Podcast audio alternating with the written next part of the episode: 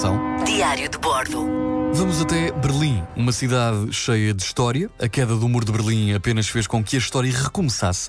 No fundo, Berlim está 25 anos mais jovem. Quem por lá passa tem o privilégio de ver uma das capitais do mundo completamente reinventada e pode visitá-la sem ter de gastar muito dinheiro. Eu fui no mês de outubro e a verdade é que ainda assim apanhei algum frio, eh, dada também a sua latitude praticamente nórdica.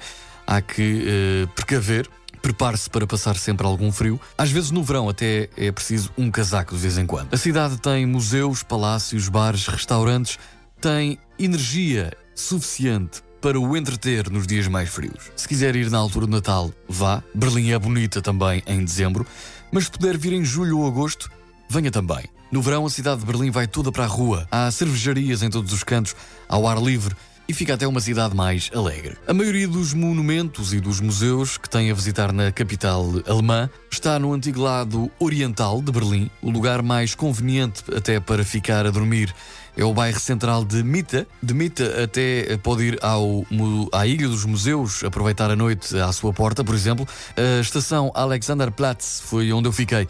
É a zona onde se cruzam várias linhas de metro e onde pode chegar rápido até aos outros pontos da cidade. O seu passeio pode começar pelo Checkpoint Charlie, uma réplica de um posto militar que ficava na divisão entre a Alemanha Ocidental e a Alemanha Oriental na época da Guerra Fria. Pode seguir também em direção ao portão de Brandenburgo, um dos locais mais visitados de Berlim.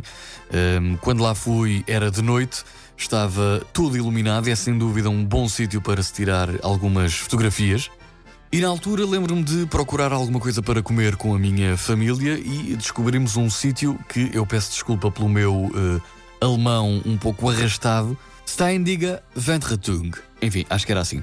Uma mistura de bar e restaurante com, eh, enfim, mesas grandes. Eh, e no fundo, toda a gente acaba eh, ao lado de toda a gente. E aí sim também podemos comprovar a simpatia dos alemães. Se for sozinho até Berlim, pode ser um bom sítio para conhecer pessoas. Aproveito também para explorar a East Side Gallery, que é a parte do muro ainda preservada e transformada em galeria de arte a céu aberto. Quilómetros e quilómetros de muro grafitado. Alexanderplatz é a principal praça do centro da cidade, onde se encontra a enorme torre de TV, mais à frente a igreja de Santa Maria, a mais antiga de Berlim, e na Ilha dos Museus, além de museus, encontra também a imponente Catedral de Berlim. Quem vai a Berlim tem obviamente de conhecer o Parlamento Alemão, é imponente, um prédio imponente, bem preservado por fora também, mas a parte mais interessante é a sua enorme e moderna cúpula de vidro.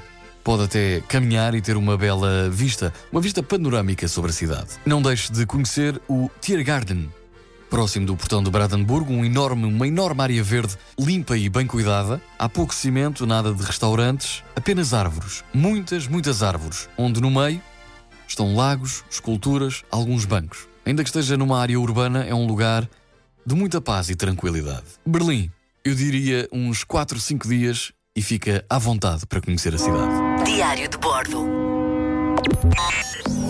M80 Extra com Gonçalo Câmara.